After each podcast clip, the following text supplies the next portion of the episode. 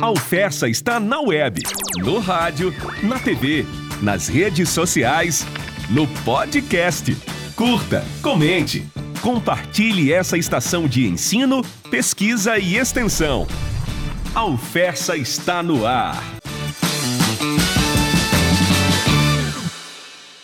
Olá pessoal, começando mais um FessaCast para você que acompanha a gente pelos podcasts aí, pelas plataformas de podcasts e para você que acompanha a gente pelo Festa no Ar na 105 FM, o nosso muito obrigado, seja bem-vindo a mais um programa, mais um episódio. Bom pessoal, hoje a gente vai falar sobre o primeiro ano de gestão da reitora Ludmila Carvalho Serafim de Oliveira, que completa agora, finalzinho de agosto, coincide justamente com o período aí da posse da reitora da UFES. E hoje ela vai participar aqui no nosso programa, também no nosso episódio. Reitora, seja bem-vinda aqui ao nosso episódio, ao nosso podcast. Tudo bem? Tudo bem, Adams, tudo bem? Comunidade Fessiana, comunidade de Angicos, Caraúbas, Pau dos Ferros e Mossoró e do Rio Grande do Norte como um todo, aliás, do mundo, né? Exatamente. É do semiárido para o mundo mesmo que nós estamos falando. Tudo bem?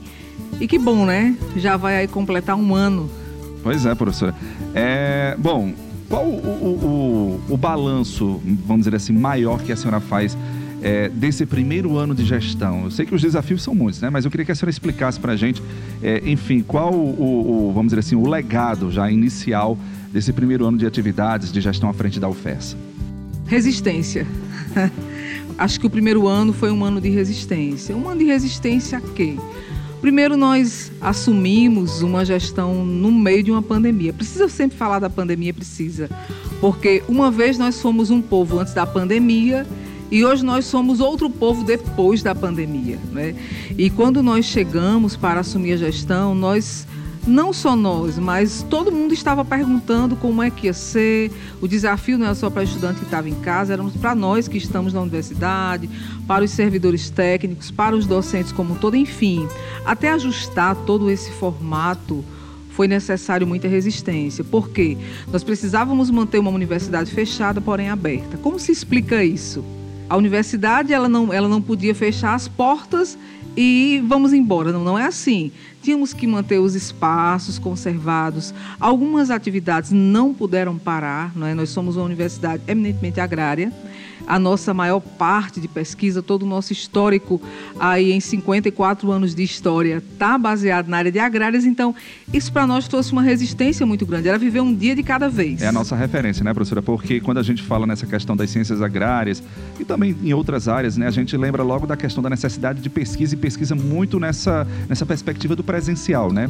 Então teve que fazer toda essa adaptação. Isso, uma adaptação muito complexa. Muito complexa por quê? O formato das aulas, o programa político-pedagógico, enfim, as disciplinas, todas as situações estavam preparadas para se trabalhar dentro de sala de aula. Então, quando nós saímos desse universo e fomos para uma sala virtual, tudo realmente mudou de lugar. Para rever alguns valores, para mudar também a metodologia. E assim, se para alguns estudantes não foi fácil, para nós que estamos aqui na universidade não foi e não está sendo fácil. E agora, como é que nós estamos? Nos preparando né, para é, pensar o novo formato de aula, o novo formato de se trabalhar a educação na universidade. Por que um novo formato? Porque hoje é, enquanto gestor, eu posso dizer com muita tranquilidade que nós não temos condição ainda de retornar de maneira plena. Isso é uma, é uma verdade que eu venho falando já desde o início do ano, quando algumas pessoas começaram a perguntar: agosto já tem aula presencial, setembro, outubro, mas e a vacina? Só ele não é só vacina, não. É, eu acho que é a grande expectativa né, de toda a comunidade, dos alunos, porque, de certa forma, eles estão com saudade da sala de aula, então há mesmo aquela vontade da volta. Né? Eu acho que existe também esse, esse sentimento hoje em toda a comunidade. Isso, e, e pensar, a gente está falando aqui ensino, mas isso não, não, não está longe de pesquisa, extensão e inovação, porque é bem é, relevante colocar que nada parou. As atividades de extensão continuaram, as atividades de pesquisa estão a pleno vapor, mesmo estive na fazenda experimental, aumentaram. É, as pessoas estão aos poucos voltando ao normal. Agora, como antes, ainda não, claro. Mas enfim, o fato é que hoje nós estamos nos preparando para voltar da melhor maneira possível. E nós queremos voltar de maneira plena somente quando nós estivermos bem, bem seguros e bem tranquilos também. Ou seja, hoje o sentimento, né, a, a, o momento é de cautela total cautela ainda, porque a vacinação, ah, já chegou 18 mais, já está 18 menos em alguns lugares, mas não é só vacina, primeira dose, segunda dose. Existem algumas adaptações, a doença é infecto-contagiosa, então nós estamos no semiárido, tem algumas condições que a gente precisa rever. Ah, tem locais que são mais ventilados? Sim. Tem locais aqui porque cada lugar é um lugar. Então, pensar isso como um todo hoje é um desafio. Acredito, inclusive, que nós vamos ter que trabalhar cada campus com a sua peculiaridade. E esse é o nosso desafio, estamos trabalhando para isso. Mas é, quero dizer para a comunidade acadêmica que dentro desse, dentro desse intervalo, para não falar só em pandemia, em doença e, enfim, essas coisas todas, né? Nós também fomos fazendo outras coisas. Né? Fomos trabalhando alguns convênios, fizemos algumas visitas, trabalhamos para formatar é, uma política estudantil diferenciada, estamos trabalhando dentro da universidade para melhorar alguns espaços, estamos também trabalhando para rever algumas formas de se trabalhar, porque quando todo mundo foi para casa foi que a gente viu que algumas coisas podiam ser feitas realmente a partir de casa. Isso foi uma novidade para todo mundo. Então, na nossa gestão, é, na a dimensão técnica administrativa, nós já acreditávamos na jornada flexível, né? alguns setores da universidade já possuem, mas nós estamos, reativamos a jornada flexível, no caso, falando bem do servidor técnico, que ele foi, eu acredito que foi quem sentiu até mais esse trabalho, porque ele trabalha de maneira contínua, quer queira, quer não, oito horas, ou, ou seis horas, ou doze horas, enfim de qualquer modo, sentiu muito. Porque no caso do docente, a questão da aula, de um modo geral, é, já, já existia uma, uma prévia de se fazer isso. atividade à distância. Já tem também aquela perspectiva do horário, né? Certo, para cumprir a carga horária, exato, horário da aula. Exato, e já existem também, dependendo da disciplina, algumas cargas horárias que você pode fazer com orientação da metodologia do ensino à distância, né? Então, que é uma metodologia de ensino, é um modus operandi de ensino. Então, isso já era possível. Mas para o servidor técnico foi uma mudança radical eu posso dizer que foi radical porque de repente assim tudo mudou de lugar e, e cadê a minha sala, cadê meu material? E vem a modernização dos sistemas. Nós sentimos isso, não é, quando assumimos a ausência na modernização de alguns sistemas, porque nós ainda recebemos muita coisa física e você está em casa e seu material está aqui. Exatamente. Então, tudo isso nós estamos pensando e também é, trabalhando para que em alguns formatos de trabalho, ah, são todas as áreas, então vai continuar assim? Não. Estamos estudando, analisando a melhor maneira de acontecer. Eu acho que isso é muito importante a gente colocar, sabe? Porque, até porque no dimensionamento de pessoas hoje, dependendo do local, do campus, da sala, nós não vamos ter todas as pessoas ao mesmo tempo. Então, para você que está aí assistindo, ah, então eu vou chegar e vou encontrar mais seis pessoas naquele mesmo lugar. Não. Com certeza não, vai demorar um tempo ainda, é muito complicado. É nós temos que, nós estamos pensando em tudo isso e assim pensando melhor e pensando também, Adams, uma coisa importante que eu quero colocar é que a questão da, da saúde mental como um todo. A gente está falando da parte física, é, da doença, mas a saúde mental nesse momento, a, a psique foi muito afetada. Existem pessoas que ficaram em pânico, existem pessoas que acham que nunca mais vão sair de casa, ou se sair de casa vão adoecer. Enfim, não é fácil para ninguém. É aquele sentimento de, ah, surtei, né? Mas enfim, Isso. vamos lá, vamos com cautela. Gente, hoje a gente está ouvindo aqui no nosso programa e também no nosso episódio a reitora da UFES, a professora Ludmila Oliveira, para fazer, falar e fazer um balanço desse primeiro ano de gestão. Vamos dar uma pequena pausa aqui no nosso programa, no nosso episódio. Daqui a pouco a gente volta. Fica aí. Acesse agora mesmo o nosso portal ufessa.edu.br e fique ligado com as informações, serviços e utilidade pública da nossa universidade. Você sabia que a UFESA tem um aplicativo para facilitar a vida do aluno? Baixe agora mesmo o UFESA App. É serviço, é utilidade pública, é assistência. UFESA a Universidade do Semiárido também no aplicativo. Siga a UFESA nas redes sociais. É arroba UFESA no Instagram, no Facebook e no Twitter. É a UFESA cada vez mais perto de você. Bom, de volta aqui com o nosso programa Formato Compartilhado. A gente está falando hoje com a reitora Ludmila Oliveira para falar sobre o, o, primeiro ano de gestão é, à frente da UFES. Professora, no bloco anterior a gente falou sobre essa questão aí dos técnicos. É, e uma das coisas que vem à mente quando a gente fala de técnico é sobre concurso, a possibilidade de concurso tem essa perspectiva, enfim, e qual o primeiro ano também da, do, de balanço de gestão na questão aí do, de contratação de provimentos de cargos técnicos? Sim, nós temos perspectiva de novos concursos, mas temos aí uma, uma história de sucesso para contar é, até dezembro de 2020, não é? quando nós, nós chegamos em 31 de agosto e até dezembro nós conseguimos aí dar provimentos, é, tanto para docentes como para é, servidores técnicos. Conseguimos concluir o ano também com uma expectativa de concurso para servidores. Essa era uma pauta que estava estagnada e também era desafiadora conseguimos, graças a Deus, é, trabalhar nesse sentido. E também é, começamos 2021 com a expectativa de novos concursos, sim, com provimento em 2022, porque o que é que acontece? Esse ano de 2021, é, nós estamos trabalhando no formato, no perfil, preparando edital, porque toda a abertura de concurso para docente, ela acontece da seguinte maneira: primeiro há um processo de remoção interna, né, e em seguida é que se abre o concurso de maneira ampla. Então, isso tem um perfil, tem um edital e tem um trabalho muito grande por trás disso. 20 novos códigos de vagas nós recebemos. São 20 novos códigos, sim, não tinha nada a ver com outras pactuações da instituição. Foi o que nós fizemos. Nós trabalhamos para amenizar, porque nós temos alguns cursos, e aqui eu não vou nem nominar, para não correr o risco de nominar e, e esquecer algum que está precisando mais também, com cargas horárias realmente muito necessitadas. Então, fizemos aí um processo de amenidades na distribuição desses códigos de vagas em todos os campos da instituição. É, nós temos um, não é um lema, mas é uma missão nessa nossa gestão, trabalhar por uma só universidade. Nós não temos um campus menor e outro maior. Nós temos uma só universidade trabalhando para o semiárido. Essa essa nós entendemos como missão. A nossa distância geográfica é muito pequena, então nós não precisamos tratarmos diferentes. Temos aí também é, um trabalho que está sendo feito também para servidores técnicos administrativos. É fácil, é simples, não. Mas temos empreendido uma luta, uma, uma, uma frente de exposição de motivos. Como nós somos uma história de 54 anos, nós temos, para que a comunidade entenda, hoje 36 códigos nível D que vêm da ESAM hoje que foram extintos. E aí, professor, o que é que a gente faz? Estamos trabalhando.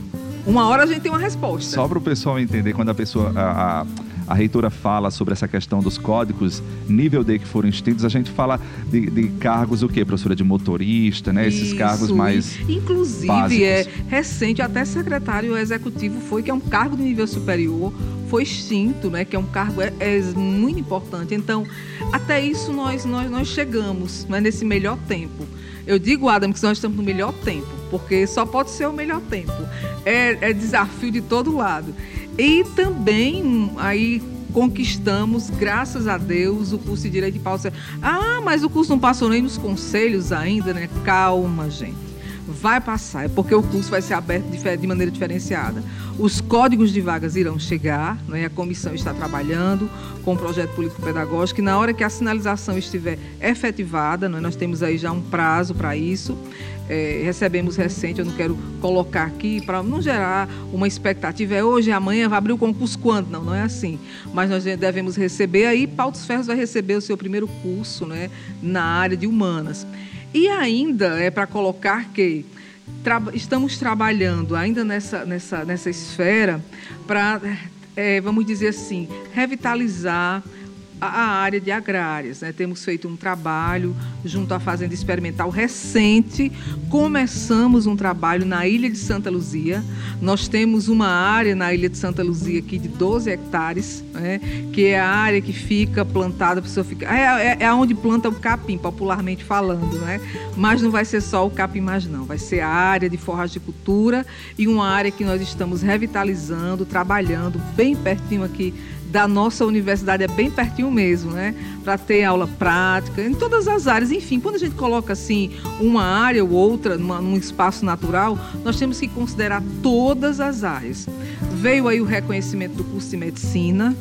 Temos trabalhado diuturnamente, porque não é tão simples, o curso estava autorizado, mas eram necessários é, vencer alguns pontos, fechar algumas arestas, organizar algumas documentações, mas nós estamos empreendendo esforços para que no reconhecimento, se Deus quiser, o curso venha ter aí uma nota com excelência. A licenciatura em Física lá de Caraúba estão esperada. Ontem mesmo estive, segunda-feira estive lá, vai sair sim. Então Se Deus ser, quiser, vai sair. Vai ser mais uma licenciatura agora na área das exatas, exatas. para Caraúbas, porque Caraúbas já tem a licenciatura em é, letras, libras, inglês e português. Isso. E agora vai, vai, chegar agora isso, na Isso, e ainda vai passar nos conselhos, né? O pessoal conclui os cursos, o campus vem discutindo, vem conversando. Havia, é curso A, é curso B, mas enfim, o campus decidiu é, achou prudente. Nós visitamos inclusive os laboratórios na segunda-feira. Vamos empreender esforços também para melhorar um pouco é, e dar uma força na área da pesquisa. Hoje nós temos laboratórios bons para ensino, mas nós vamos trabalhar é, dentro agora vencendo esse primeiro ano, mas esse nosso segundo ano ele vem com um outro olhar, vem para pensar essa, essa excelência é, acadêmica na pesquisa. Eu vou deixar essa, essa perspectiva para o, vamos dizer assim, para o segundo ano de gestão no último bloco, professora. Eu queria falar aqui que na segunda-feira vai ter um, um, encontro estratégico, né, o segundo encontro estratégico da gestão, que vai falar justamente isso, fazer um balanço, como é que vai se dar todo é, esse planejamento né, desse encontro, como é que vai acontecer, professora? Bom, o segundo encontro, né, na verdade, foi uma, uma, uma metodologia que nós adotamos quando assumimos a gestão. Nós entendemos que é, fazer um planejamento sem acompanhamento e avaliação não adianta. Ou seja, fazer uma reunião de planejamento início do ano e outra no final do ano não funciona. Por quê? Você passa o ano todo no final, não tem como retroalimentar o processo. Então, essa nossa metodologia de trabalho, ela deve, se Deus quiser, nos acompanhar até a hora que Deus nos permitir aqui nesse cargo. Por quê? Porque nós entendemos assim, começa o ano com as diretrizes, agosto avalia, ah, o que deu certo, ok, o que não deu certo tem tempo para corrigir e avaliar o que é que ainda pode fazer, para a gente não estar tá colocando também é, pra, para a comunidade acadêmica aquilo que não pode ser feito. Até algumas pessoas me perguntaram, mas como é isso? Ainda é agosto? Eu digo exatamente, porque nós vamos avaliar o que deu certo, o que não deu certo, vamos rever e nós temos aí alguns meses para fazer diferente. Beleza. E no final do ano a gente conclui fazendo a avaliação final e pensando o ano seguinte, né? É verdade. Bom, a gente está conversando hoje com a reitora Ludmila Oliveira para falar sobre esse primeiro ano à frente da gestão da Universidade Federal Rural do Semiárido. Vamos dar uma pausa mais uma vez aqui no nosso episódio, no nosso programa. Fica aí que daqui a pouco a gente volta. Acesse o canal da TV UFESA no YouTube fique por dentro das nossas produções de áudio e vídeo.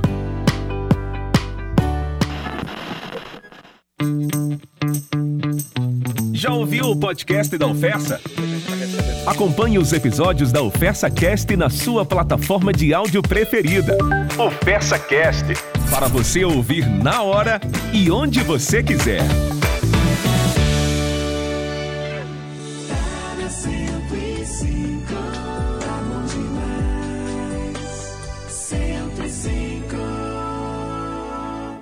Bom, pessoal, de volta aqui com o nosso programa, o Festa no ar na 105 FM, também com o nosso Fest, o FestaCast no podcast.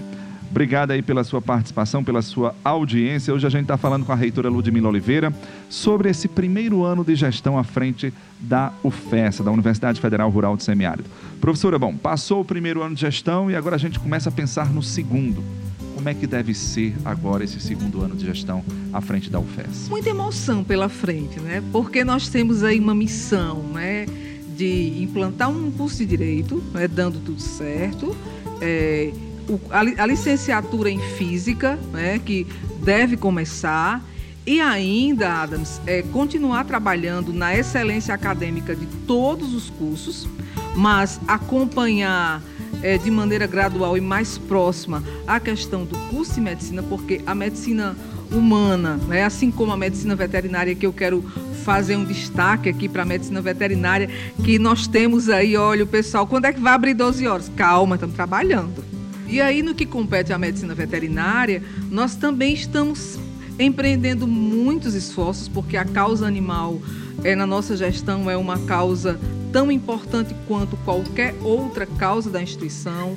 Eu gosto de ir no hospital, ver os pacientes lá, os animais sendo atendidos e tudo. E aí, nossa perspectiva é trabalhar por essas 12 horas e, enfim, a gente está tá se comprometendo em, nos quatro anos, ampliar e, dando tudo certo, ficar 24 horas. Nós já temos uma residência. Olha, paciente é que não falta. Expectativa é que não falta. E assim, quem queira 24 horas também é que não falta. O que está faltando é a gente melhorar e dar condição para isso. E a gente vai trabalhar para isso. E aí, no, no, caso, voltando aqui para a paramedicina humana, não é, nós temos esse acompanhamento, porque o nosso curso de medicina ele tem uma especificidade no seu formato, na sua metodologia. Nós precisamos realmente ampliar ainda mais os campos de estágio e ainda recebemos grandes missões, que foi é, a solicitação da comunidade caraubense de um curso de medicina, de Angix de um curso de medicina e semana passada de Paus Ferros de um curso de medicina. Professora, como é que vai ser isso? Nós estamos trabalhando com os estudos de viabilidade. Quem vai dar a última palavra? Deus proverá. O MEC é quem vai dizer. E também a viabilidade, professora. Deixa eu só aproveitar também o, o embalo aqui, a possibilidade de criação de um novo campus. Isso, pronto, isso mesmo. Aí o pessoal fica ligando, professor, eu fico recebendo mensagem no direct. E como é esse, como vão ser três cursos? Gente, é o seguinte, todo e qualquer curso começa com estudo de viabilidade. Isso nós estamos fazendo. Primeiro para os dois, os dois campos, né? Os dois campos, Caraúbas e Angicos. Por quê? Nós recebemos primeiro e nós temos uma comissão pequena para fazer todo o trabalho. Então, eles devem primeiro avançar, concluir esses dois para a gente iniciar lá em Pautos Ferros, né? já deixando essa situação aqui registrada. E recebemos aí, não é? Ontem, inclusive, nós estivemos lá, Adams, no nosso, no nosso local, é? em que estamos todos muito assim, eu posso dizer ansiosos, entusiasmados, porque Serra de São Bento, município de Serra, a cidade de Serra de São Bento, é, já inclusive passou pela Câmara Municipal. Tá tudo oficial. É uma escola Deixa, deixa eu só situar aqui o ouvinte, professora. É, a gente está falando aqui da possibilidade de um novo campus e, e, esse novo campus, né, existe essa possibilidade de ser criado lá na cidade, né, de Serra de São Bento. Para quem não sabe, Serra de São Bento fica ali naquela região agreste, né, do Trairi que chama. Tem Trairi, vizinho ao Curimataú paraibano e ainda pega todo o Seridó, vizinho a todo o Seridó. Ainda vai passar pelos conselhos e tudo, mas foi incrível como foi bem recebida pela, pela comunidade fessiana e estão ansiosos. Eles estão solicitando um curso de agronomia e um curso de turismo. Aí por que, que, que a UFESA como um todo, a comunidade ufessiana como um todo, anseia tanto? Por quê? dando tudo certo lá, e assim, pelo que nós vimos lá, e pelo estudo que está sendo feito, se Deus quiser vai dar certo, nós vamos ter para a agronomia uma extensão extraordinária, porque a parte fria, a parte serrana, vai estar resolvida no outro campus. E já aproveita o know-how da própria ciências agrárias que tem na, na, na, própria sede, né? na essência da UFES. Exato, e assim o curso de turismo né, lá na região seria assim um fato também bastante inovador, porque lá é uma área que pela própria natureza já fala, né? então eles têm um, é, a, a, a, geologia do lugar é um presente extraordinário divino. Né? Então, eles têm pessoas do mundo todo visitando. É um turismo. Eu, eu fiquei até assim imaginando como é que eu qualifico esse turismo aqui. É um turismo rural, parece um turismo europeu. O fato é que ontem eu estava lá ontem à tarde para fazer o reconhecimento. O pessoal me convidou né, para fazer o reconhecimento da área. Olha, professora tem que vir aqui, nós já homologamos, está tudo oficial. Fiquei sabendo hoje que já é faixa em todo lugar da cidade. Existe uma campanha já, o Festa vai subir a serra. Vai subir a serra. E, enfim, nós estamos trabalhando para isso. E acredito que se depender de nós, vai dar certo. Realmente é um lugar maravilhoso. Isso aí. Vamos fazer uma colação de grau em Serra de São Bento? Já estou imaginando já. Aproveitar o frio, ó. A gente já lia tudo isso a colação dos alunos, né? E essa, essa possibilidade de turismo. Vale ressaltar que todo o pleito foi todo organizado pelo pessoal da agricultura familiar. São necessariamente assim pessoas que estão lá na base rurícola, né? E o presidente da associação da agricultura familiar foi quem foi quem foi assim o guerreiro que foi lutando e foi organizando. E ele disse, professora, ele até se emocionou muito ontem. Ele disse, olha, hoje nós temos 53, 53 jovens indo para Guarabira. Esses 53 até alguns já disseram, eu vou, eu vou estudar aqui. Então, assim foi Essa um, é a expectativa, né, professora? É uma expectativa real. As condições que nos foram dadas realmente são excelentes. A, a contrapartida da prefeitura foi excelente assim. Vamos aguardar as coisas acontecerem. Nós temos que tramitar oficialmente nos conselhos, tramitar no MEC, enfim. Vamos ver o que é que vai, o que é que vai acontecer, né? É isso aí. Bom, professora, a gente está chegando aqui caminhando para o final do nosso programa. Só para a gente encerrar, eu queria que a senhora falasse um pouquinho é, dessa questão da transparência, né? Como é que está a transparência da universidade e como é que a senhora avalia esse processo de transparência nesse primeiro ano de gestão? Olha, nós estamos bem satisfeitos. Ainda não está eu estou considerando satisfeito, seria a minha nota. Satisfatório, mas ainda não está como eu queria. Por quê? Nós estamos trabalhando para fazer uma transparência em tempo real. Nós conseguimos avançar muito, né? A transparência ativa aí alcançou índices de praticamente quase 100%, isso é muito bom. Mas o que nós estamos querendo é que nos sistemas que estão trabalhando, não é, dentro da instituição, é, o servidor, o estudante, a pessoa da comunidade possa acompanhar, como na Bolsa de Valores, em tempo real, o que está acontecendo na instituição. É um sonho, mas nós temos trabalhado, empreendido esforços para fazer isso acontecer. O importante é que a gente vem dando esses passos. Temos conversado com a Controladoria Geral da União acerca dessas situações para poder nos orientar, nos capacitar e também é trazer para nós esse, esse diferencial na área de transparência. Toda e qualquer transparência evita retrabalho. Então, num tempo desse, a única coisa que nós não podemos ter é retrabalho. Já está já tá difícil trabalhar, né? E fazer o trabalho duas vezes, ninguém aguenta, não. Exatamente, não dá muito certo, não. Bom, professora, é, eu queria deixar aqui o espaço para a senhora dar a sua mensagem, né, nesse primeiro ano é, de gestão à frente da UFES, deixar a sua mensagem, no caso, para toda a comunidade, professores, alunos, técnicos, é, servidores terceirizados, enfim, para toda a sociedade, comunidade ufesiana. Primeiro dizer o seguinte, que um dia né, eu vou fazer aqui alusão a um discurso que eu fiz na Academia Mossoroense de Letras, e naquele discurso, no ato da minha posse na cadeira 23, né, que antes ocupada pelo ex-ministro Francisco Fausto, né, ele foi, foi ministro do Tribunal Superior do Trabalho, e algo me chamou muito a atenção na história de Francisco Fausto, porque ele foi na contramão. Eu lembro bem que quando eu comecei a ler, a estudar, eu digo, poxa, como é difícil ir na contramão, né? mas eu nunca imaginei que iria na contramão. Então, primeiro dizer que nós temos clareza, temos convicção, né, que nós temos feito a nossa parte, vamos continuar fazendo de maneira firme, de maneira clara, de maneira transparente, de maneira respeitosa. Nós temos muita, muita tranquilidade para fazer o nosso trabalho, muita tranquilidade mesmo. Não falta legitimidade, de maneira nenhuma, não nos falta legitimidade. Agora, a única coisa que não nos pode faltar nesse momento é fé, força, coragem, né? E acreditar que realmente nós vamos conseguir para fazer a diferença. Aí eu também quero parabenizar a SECOM por ter também inovado. Isso é uma inovação, gente. Isso aqui trouxe para nós um diferencial. Inclusive, tudo que vocês fazem, assim, sempre serve de modelo. Recente, uma matéria do alho, certo? Um amigo meu ali é, disse assim: Ah, eu vou fazer uma matéria dessa também. Eu disse: Ah, rapaz, tá, tá bom. Depois deu os créditos, né? Depois deu os créditos que de quem você se inspirou. Ele disse: Achei bacana isso. Eu disse, pois é isso, nós estamos aqui para trabalhar a serviço da comunidade. Eu quero fazer esse registro aqui, então parabéns por terem realmente é, feito a inovação necessária para que a gente pudesse vencer tudo isso, né? É a prova viva da resistência. Olha o podcast aí, né? não tem programa ao vivo, mas tem podcast. é verdade. Obrigado, professora. Eu agradeço aqui, inclusive o chefe está aqui de frente, ó. Obrigado, eu agradeço em nome dele também, toda a equipe da comunicação. Obrigado. Obrigado pela participação aqui no nosso podcast, no nosso programa, tá certo? Gente, hoje a gente conversou com a reitora da UFES, a professora Ludmila Oliveira, para falar sobre esse primeiro ano de gestão.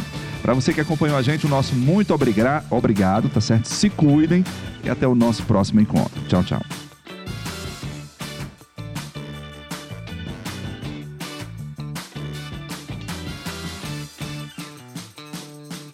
Você ouviu o Fersa no Ar Uma produção da Assessoria de Comunicação da Universidade Federal Rural do Semiárido.